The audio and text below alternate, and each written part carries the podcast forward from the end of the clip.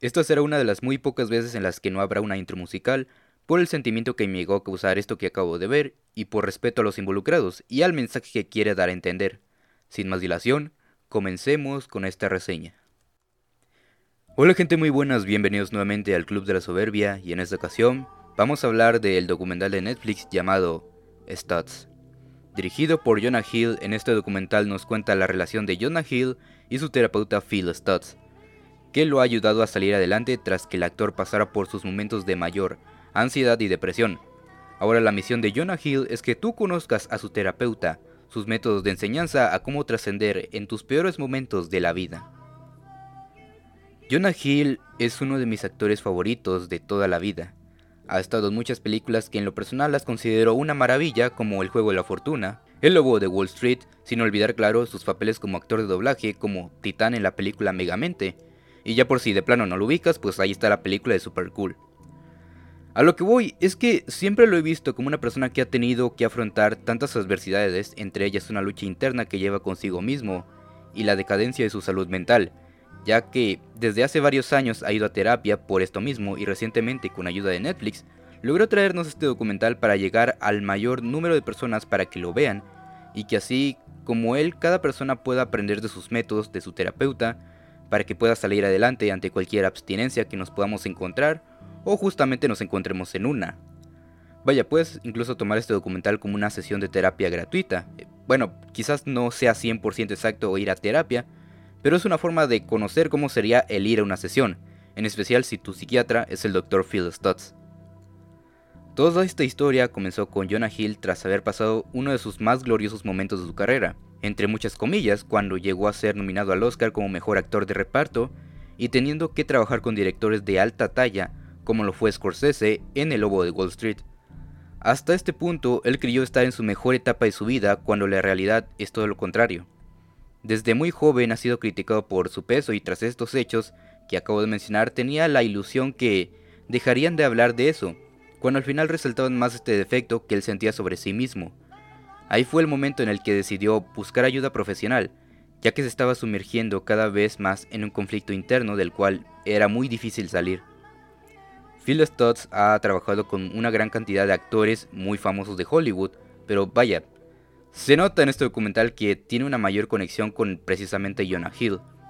Phil desde el inicio del documental te cuenta todas las herramientas que tú puedes usar para poder alcanzar esa felicidad interna de forma inmediata ya que por lo general uno cuando va a terapia el paciente lleva un largo proceso del cual muchas veces no presenta una mejora o en otras ocasiones se ve el típico psiquiatra platicar con sus pacientes, este les dice qué hacer y luego se retiran sin más. Cuando a palabras de Phil, él ha dicho que no busca ser esa clase de profesional. Él lo que quiere es que te abras ante él, le seas sincero de tu problema o le expliques el por qué estás ahí. Cuando la terapia avanza, él busca causar un impacto en ti, que logres conocer las herramientas que él te presenta y que cuando te vayas se asegure de que te lleves algo de la sesión, que sí vea un avance y que lograste aprender.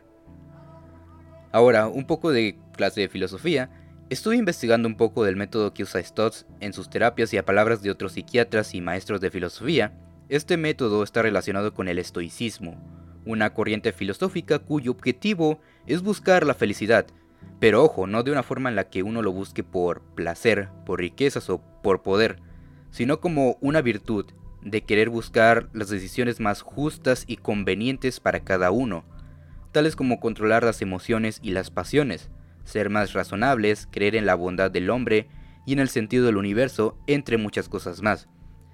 La verdad quisiera decirles todas las herramientas que pueden hallar en este documental, pero lo mejor es que vayan ustedes mismos a ver esto y lo descubran, chance y tal vez indagando en toda esta hora y media, ustedes encuentren la herramienta adecuada para alguna situación en la que estén pasando o les pueda volver a ocurrir.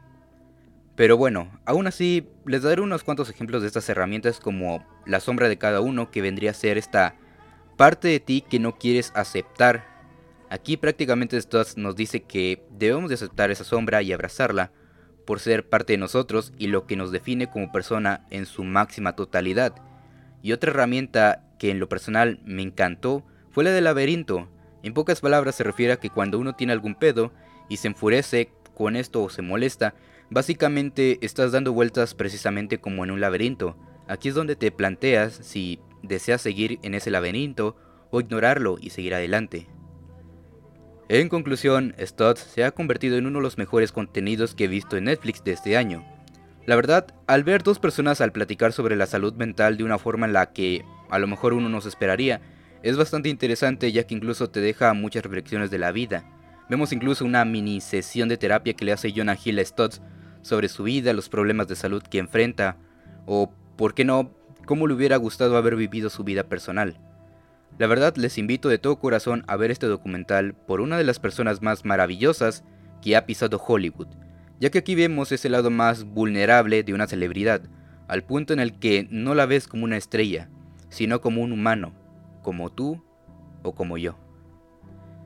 Mi calificación para Stutz, no le voy a poner un título cagado esta vez, es un 9.3.